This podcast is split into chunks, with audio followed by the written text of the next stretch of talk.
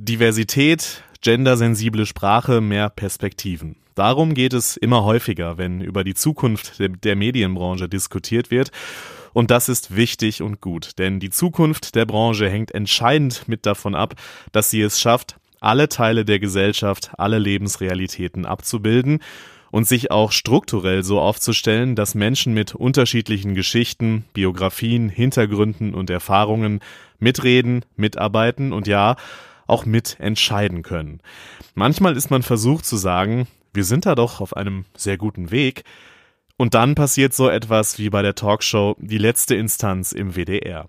Fünf weiße, privilegierte Menschen verharmlosen rassistische Sprache und Begriffe mit einer hochproblematischen Geschichte. Klar, das war ein besonders krasses Beispiel, aber eben kein Einzelfall. Es bleibt noch viel zu tun. Darum geht es jetzt auch in diesem Podcast. This is Media Now, der Podcast der Medientage München.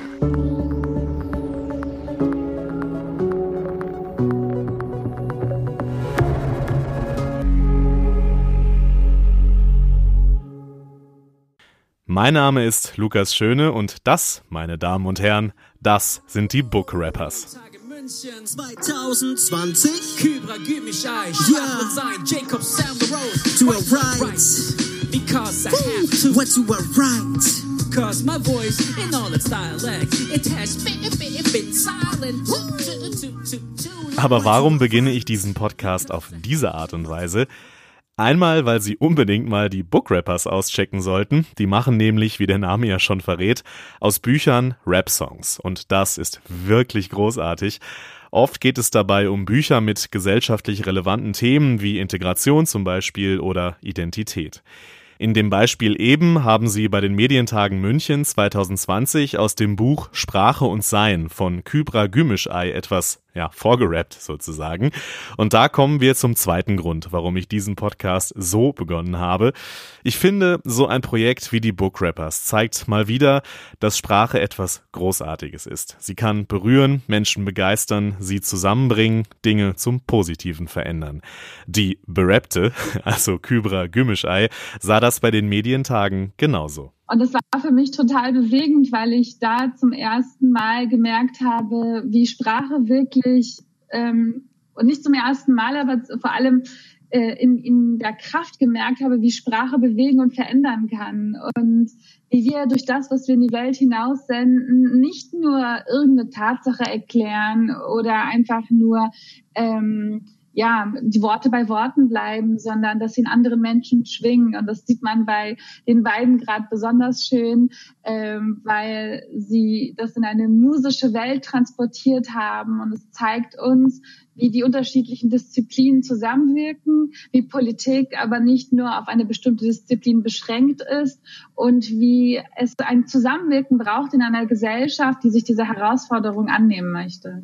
Das Gegenteil von dem, was sie da beschreibt, haben wir leider bei der WDR Talkshow Die letzte Instanz erlebt. Da haben wir erlebt, dass Sprache eben leider auch ausgrenzend sein kann, diskriminierend, rassistisch. Ich will das hier jetzt gar nicht groß wiederholen, was da gesagt wurde, aber mit welcher Ahnungslosigkeit und ja auch Überheblichkeit dort über hochproblematische Bezeichnungen von Sinti und Roma gesprochen wurde, ohne Empathie und ohne Problembewusstsein rassistische Sprache verharmlost wurde, in aller Öffentlichkeit, das war schon mehr als bedenklich. Ebenso bedenklich war, dass die MacherInnen der Sendung keine andere Perspektive eingeplant hatten, zum Beispiel auch keine Betroffenen von Rassismus zum Beispiel eingeladen hatten. Zwar hat der WDR sich im Nachhinein entschuldigt und gelobte Besserung, aber damit allein ist es natürlich nicht getan. Hinter solchen Entscheidungen, wie im Fall von Die letzte Instanz, stecken oft auch strukturelle Defizite, zum Beispiel in den Redaktionen. Nicht nur beim WDR natürlich. Kybra Gümüşay beschreibt das bei den Medientagen so. Ja, ich erlebe, wie wir in Deutschland eigentlich, was das Thema Perspektivenvielfalt und Diversität angeht, so tun, als sei dies ein Luxusthema. Man gönnt sich das. Es ist so ein Thema, was sozusagen Progressive vielleicht vorschlagen. Aber was nicht berücksichtigt wird ausreichend, ist, dass Perspektivenvielfalt nicht ein Luxusthema ist, das man sich gönnt, sondern notwendig. Wir brauchen diese Perspektivenvielfalt. Wir brauchen die unterschiedlichen Augen, die auf unterschiedliche Perspektiven ähm, eine neue Wahrheit mit herantragen, um zu erkennen, womit wir uns in dieser Gesellschaft beschäftigen. Sie ist notwendig, damit wir die Herausforderungen und Probleme in unserem politischen, äh, in der politischen Landschaft wie in Kultur, Wirtschaft etc., um all diese Probleme tatsächlich umfassen zu können, um einer Analyse dieser näher zu kommen und auch den Lösungen näher zu kommen. Ich erlebe aber stattdessen, wie in unserem politischen Diskurs beispielsweise zwei absolute Wahrheiten gegeneinander antreten in Talkshows beispielsweise gegeneinander ankämpfen und um die Gunst des Publikums buhlen, statt mal ins Zweifeln zu kommen, Zögern zu kommen, ins Nachdenken zu kommen oder auch zu überlegen, wie passen diese Perspektiven zusammen. Ein schönes Beispiel wäre immer, ne, ähm, wenn jemand sagt, Geflüchtete sind gewalttätig ähm, und damit einen Absolutheitsanspruch erhebt, aber ähm, gleichzeitig andere Wahrheiten, die gleichzeitig wahr sind, nicht berücksichtigt. Denn dieser Mensch, was dieser Mensch sagt, ist, beruht vielleicht vielleicht auf einem Artikel, den dieser Mensch gelesen hat. Die Herausforderung, die wir in einer pluralen Gesellschaft haben, ist, diese Perspektiven, die ähm, für sich genommen aus einer sehr beschränkten Perspektive heraus vielleicht für diese Person wahr sind, in ein größeres Ganzes einzubetten. Also die Komplexität, durch die wir uns navigieren müssen in dieser ähm, in dieser Welt, in dieser Zeit, eigentlich diese Komplexität anzunehmen und zu lernen, wie ähm, verschiedene Perspektiven zu einem größeren Ganzen zusammengefügt werden können, so dass klar ist, dass es nicht darum geht, bestimmte Perspektiven zu unterdrücken, sondern sie in ein größeres Ganzes einzubetten, wo klar ist, ähm, dieser Fall spricht nicht für alle Geflüchteten. Man kann sowieso keine pauschalisierenden Aussagen über eine sehr heterogene Masse an Menschen machen, die lediglich darin vereint sind, dass sie von einem Land ins andere geflohen sind. Sie war natürlich nicht die Einzige mit diesem Befund. Nana Edison, die die Curl Agency gegründet hat und viel zum Thema Diversity arbeitet und aufklärt, erklärte bei den Medientagen, warum sie das tut, beziehungsweise warum das auch nötig ist. Das liegt daran, dass in Deutschland offensichtlich ein Mangel liegt. Ähm, und als Unternehmerin, beziehungsweise als Kundin, als Konsument, als Zuschauer, als Viewer oder auch als Leserin oder Zuhörerin bei einem Podcast, ähm, ist dieser Mangel in der Gesellschaft natürlich für mich ganz stark spürbar. Und was ist nun dieser Mangel, von dem ich hier spreche? Der Mangel, den ich meine und den ich euch heute ein bisschen erläutern möchte, ist äh, die Eindimensionalität in den Medien, in New Media oder in der Content-Kreation, je nachdem, wie ihr, wo ihr euch äh, befindet oder wie ihr das bezeichnen möchtet. Ähm, das heißt, äh, im Ich und auch 25 Prozent der Menschen, die in Deutschland leben, sprich jeder vierte in Deutschland lebende Mensch, äh, sehen sich nicht in den Medien oder fühlen sich nicht repräsentiert in den Medien. Soweit exemplarisch der Befund. Aber woran liegt es denn jetzt eigentlich? Warum wird die Gesellschaft oft so eindimensional dargestellt? Warum fehlen Perspektiven? Kybra Gümüşay. Ich habe tatsächlich diese Frage mir selbst auch gestellt und ähm, und und auf verschiedene Antworten gehofft und gesucht und gesucht und ähm, was ich aber erkannt habe, ist, dass vielen Missständen in unserer Gesellschaft der eklatante Mangel an Demut innewohnt. Wenn wir uns die Klimakrise anschauen, dann sehen wir dort den eklatanten Mangel an Demut derjenigen, die eine menschliche Perspektive auf die Welt verabsolutieren und damit die Perspektive der Natur, der Umwelt negieren. Ähm, wenn wir uns den Sexismus anschauen, dann sehen wir dort den eklatanten Mangel an Demut derjenigen, die eine männliche Perspektive verabsolutieren und die Perspektiven anderer negieren und unterdrücken. Und das Gleiche zum Thema Rassismus, wo eine weiße Perspektive auf diese Welt verabsolutiert wird und ähm, andere Perspektiven unterdrückt werden. Woher kommt aber dieser eklatante Mangel an Demut? Woher kommt dieser Absolutheitsanspruch? Und das ist etwas, ähm, da gibt es unterschiedliche Thesen und Theorien zu. Manche würden sagen, dass er mit der Aufklärung kam. Manche würden sagen, dass er zuvor schon bestanden hat. Aber mir geht es gar nicht darum zu schauen, wo, wann hat er angefangen, sondern wo erziehen wir heute Menschen dazu, sich so zu verhalten, also einen Absolutheitsanspruch zu erheben und zu glauben, ihre Perspektive müssten gegen, müsste gegen andere Perspektiven gewinnen. Und wir erleben das in unserem Schulsystem, aber auch in unserer medialen Landschaft, wo wir Menschen belohnen mit Aufmerksamkeit und mit Anerkennung, die mit absoluten Wahrheiten durch die Welt gehen und nicht jene, die sagen, ähm, die zweifeln und zögern. Und gleichzeitig haben wir erlebt, wie all die Menschen, die gezweifelt und gezögert haben, die feinjustiert haben, die gelernt haben und Fehler gemacht haben und verantwortungsbewusst mit dieser Herausforderung umzugehen, dafür abgestraft worden sind. Die Hasswellen, die sich ergießen über die unterschiedlichsten WissenschaftlerInnen, aber auch ähm, Führungspersonen und EntscheidungsträgerInnen, die in dieser ähm, in, dem, in dieser herausfordernden Zeit versucht haben, ähm, verantwortungsbewusst damit umzugehen. Mhm.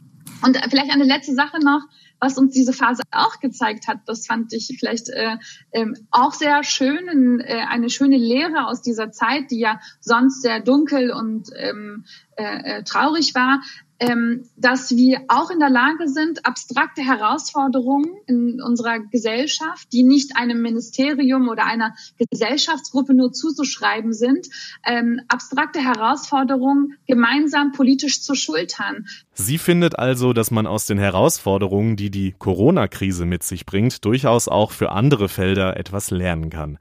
Eine etwas andere Perspektive brachte bei den Medientagen Shai Hoffmann mit, ein Teil der Book Rapper, die wir anfangs ja gehört haben, aber auch unter anderem Initiator des Projekts Bus der Begegnungen, mit dem er durch Deutschland gefahren ist, um mit Menschen aus den unterschiedlichsten Milieus ins Gespräch zu kommen. Zum einen äh, muss ich sagen, dass ich äh, mit dem, äh, also dass ich privat als Shai äh, in einer ähm, mittlerweile sehr liberalen, ich würde sagen linksliberalen Bubble äh, äh mir es mir es gemütlich gemacht habe so. Und ähm, das war zum Beispiel auch einer der Gründe, warum ich gesagt habe, ich muss mal äh, ich muss mal diese Filterbubble zum zum Platzen bringen und einfach mal mit so einem Bus irgendwo hinfahren, wo ich Menschen höre, mit denen ich nicht tagtäglich zusammenkomme. Und ähm, diese Menschen, denen ich da begegne äh, auf Marktplätzen in Ost, äh, aber auch in Westdeutschland, die ähm, die achten vielleicht, äh, da muss ich natürlich auch an Kyras Buch denken, die achten nicht so an Sprache. Die ähm, äh, haben Vorurteile, sie äußern Rassismen und ähm, da ähm, begegnet mir schon sehr, sehr viel, begegnen mir sehr viel Vorurteile und sehr viel Hass auch. Ähm, und äh, das nehme ich dann natürlich wieder mit äh, in Form von Videos und versuche sie wieder in die sozialen Medien zu spiegeln.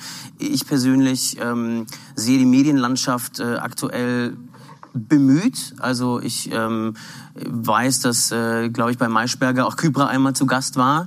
Äh, das ist leider äh, eher die Seltenheit. Ähm, ich würde mir wünschen, dass es tatsächlich vielfältiger wird, dass mehr Stimmen gehört werden, ähm, dass es auch äh, irgendwie ähm, auch äh, geschlechtergerechter äh, aufgeteilt ist. Und es ist leider äh, viel zu oft auch immer noch äh, relativ, äh, relativ weiß und, äh, und alt. Gerade wenn ich politische Sendungen und Talkshows mir angucke.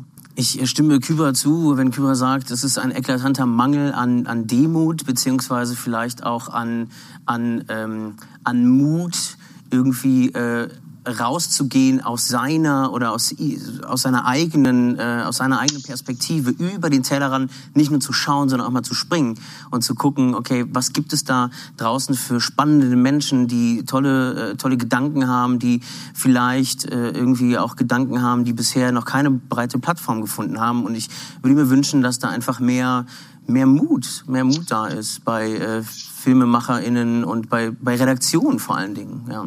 Und solange, glaube ich, nicht ähm, in Redaktionen Menschen arbeiten, die vor allen Dingen auch eine persönliche Verstrickung mit gewissen Themen haben, ähm, wirst du niemals diese Perspektive vertreten sehen in den Medien. Das Problem mit der fehlenden Perspektive auf Themen oder sogar dem gänzlichen Fehlen von bestimmten Themen in den klassischen Medien, das kennt auch Cem Jeff, die mit dem Newsletter What Happened Last Week versucht, genau dem entgegenzuwirken.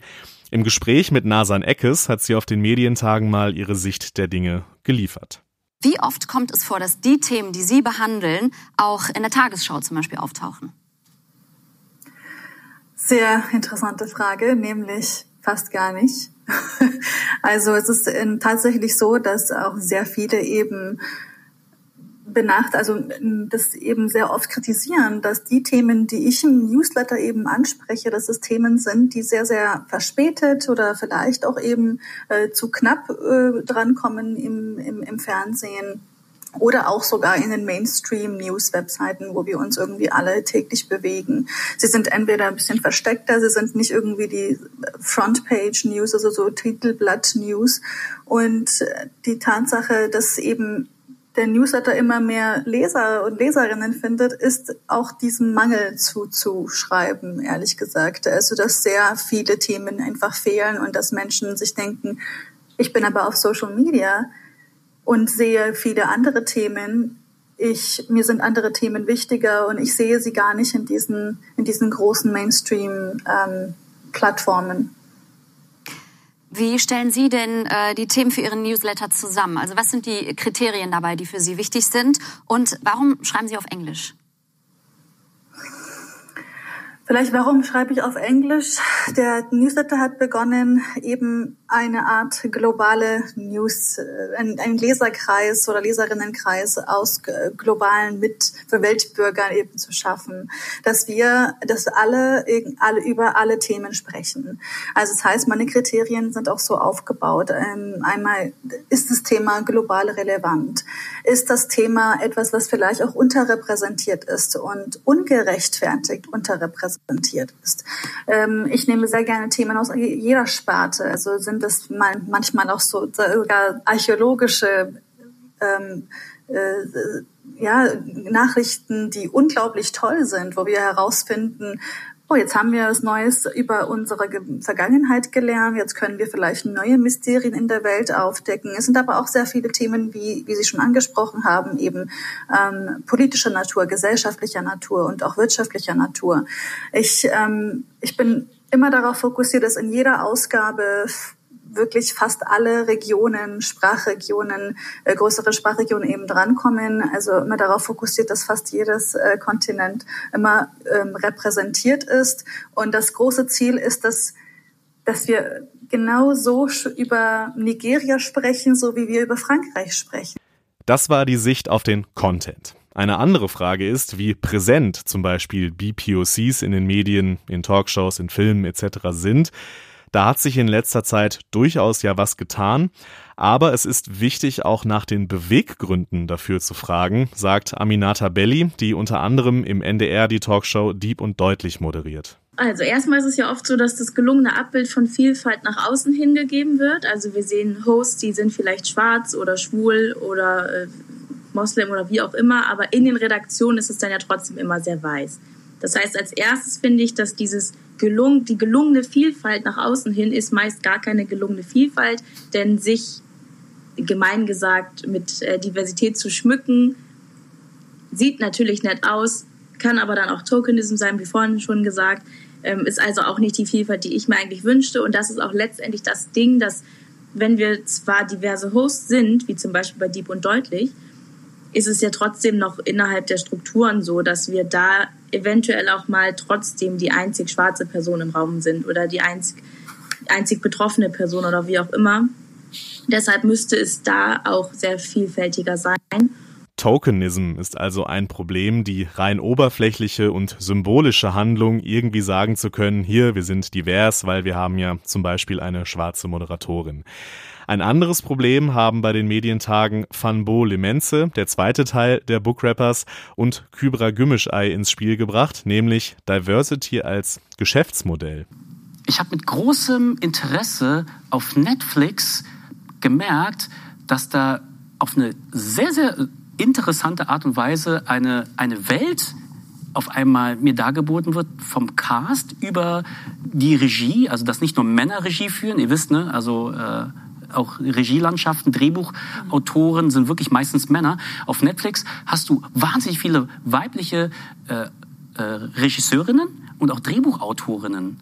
Also das ist schon sehr interessant. Und dann hast du jetzt auch, ähm, ich weiß, du hast ja auch ein Kind, Kybra, in der Kids-Section. Wenn du da dir die Zeichentrick-Cartoons anguckst, du wirst niemals, heute nie mehr, wirst du keine Zeichentrickserie finden, nur mit weißen Kids. Also wie bei Astrid Lindgren, das wirst du heute nicht mehr finden. Du hast immer noch einen Inder dabei, immer, immer noch einen Schwarzen und dann äh, sind die Eltern sogar schon teilweise, weiß man gar nicht so, ne, ob die wirklich äh, hetero sind. Äh, also da ist irgendwie so eine Vielfalt drin, weil sie sich verkauft. Ja, oder weil, weil es einen Markt dafür gibt. Und jetzt bin ich mir unsicher, ja, das wollte ich euch auch mal fragen, ob, was ihr darüber denkt. Ist das cool oder ist es nicht cool, dass der Kapitalismus, dass sowas wie Facebook, Google und so weiter, ähm, dass die entscheiden darüber, ob vielleicht mehr Vielfalt, mehr ne, Geschlechtergerechtigkeit und so weiter in die Wahrnehmung der Öffentlichkeit gelangt oder nicht. Also ob wir das sozusagen komplett dem Markt überlassen und versuchen eher die Marktmechanismen zu verstehen. Also ist das, ist das gut oder ist das schlecht? Ja, dass, dass irgendwie, ich sag mal, Rassismus oder Nicht-Rassismus, Vielfalt, Nicht-Vielfalt so gekoppelt ist an Angebot und Nachfrage und letztendlich an, was verkauft sich gut, ja? Darüber hatten wir tatsächlich vor kurzem erst äh, diskutiert und nachgedacht, weil ähm, wir ja erleben, wie kapitalistische Logiken ähm, viele soziale Bewegungen schlucken. Ja, ob nun ähm, nun viele Bekleidungsfirmen so tun, als hätten sie sozusagen eine grüne Linie, Fashionlinie, indem sie so tun, als würden sie nachhaltig mit der Umwelt umgehen. Wir haben ähm, Firmen, die so tun, als würden sie für die Emanzipation der Frau einstehen. Wir haben ähm, äh, globale Modelinien, die sich an muslimische Frauen beispielsweise richten. Äh, wir haben viele viele äh, Firmen, die äh, in ihrer Werbung verschiedenste Menschen drin haben ähm, äh, und Diversity, ne, schwarze Menschen, äh, unterschiedlichste Körperformen, äh, verschiedenste ja, Menschen versuchen zu inkludieren, äh, um sozusagen für ihre Produkte zu werben. Und das hat das Gute, dass sozusagen eine Art Liberalisierung stattfindet. Also wenn man sich die LGBTQI-Bewegung in den USA anschaut, dann sieht man, dass ähm, dort auch der Kapitalismus eine äh, ähm, Rolle gespielt hat in der Normalisierung sozusagen, weil sie als Markt, als, als KundInnen entdeckt worden sind. Aber ähm, das führt äh, dazu, dass zum Teil die wahren Probleme nicht erkannt werden, ja, dass dann äh, zum Beispiel diese Produkte äh, dieser grünen äh, Bekleidungsfirma dann aber eigentlich ausbeuterisch in Bangladesch produziert werden. Ähm, wenn dann eine globale Firma wie Nike dann äh, Hijab tragende Models hat, die dann für Diversity stehen, ähm, die aber diese Produkte wurden dann unter entmenschlichen, ausbeutenden Bedingungen äh, woanders hergestellt. Mm, die DAX-Vorstände der Firmen, die ähm, mit Diversity und Emanzipation werben, sind dann immer noch weiß und männlich. Und, ähm, und das führt einfach dazu, dass die Missstände unserer Gesellschaft schwerer zu greifen sind, beziehungsweise wir gar keinen nachhaltigen Wandel ähm, vollziehen können, weil das Ziel von Diversität ist ja nicht, einfach nur unterschiedlichste Menschen, äh, ähm, die phänotypisch anders aussehen, an einem Tisch zu haben, sondern das Ziel von äh, Perspektivbewusstsein, das Ziel von ähm, äh, Perspektivenvielfalt ist ja, all jene Menschen mitdenken zu lernen, die nicht mit am Tisch sitzen. Und wenn es letztlich dazu führt, dass Menschen im sogenannten globalen Süden nicht mitgedacht werden, äh, in dem arme Menschen nicht mitgedacht werden, in dem äh, Menschen, die finanzielle Ressourcen nicht haben, nicht mitgedacht werden, dann hat sich das, ähm, hat sich Diversität nicht gelohnt. Und das ist die große Gefahr, ähm, die diesem, dieser Entwicklung innewohnt, so schön sie in Teilen auch ist. Es ist kompliziert und in diesem Podcast haben wir auch nur ein paar der vielen Aspekte des Themas behandelt und wollten ein paar Denkanstöße liefern, gerade auch nach den vielen Diskussionen und Meinungen, die es rund um die letzte Instanz gab. Und vielleicht auch noch ein Anstoß von mir. Natürlich ist es wichtig, dass die Medienbranche das Thema für sich selbst diskutiert, aber es ist auch Ihre, unsere Aufgabe, dass die Diskussion nicht nur auf Twitter, in Clubhouse oder im Podcast der Medientage bleibt, sondern die gesamte Gesellschaft erreicht. Ich gebe zu, als privilegierter weißer Cis-Mann, der ich bin, der in diesen Themen wahrscheinlich auch erst am Anfang seiner Lernkurve steht, es ist nicht immer leicht, sich damit zu beschäftigen, immer auch alles zu verstehen sich seiner Privilegien und Vorurteile immer wieder bewusst zu werden und die rassistischen Strukturen unserer Gesellschaft immer wieder zu hinterfragen. Aber es ist wichtig und entscheidend, dass wir das tun als Einzelperson und als ganze Branche, ob Journalismus, Werbung, Fiktion und so weiter. Aus den Gründen, die Kybra Gümmischei und die anderen, die in diesem Podcast zu Wort gekommen sind, genannt haben.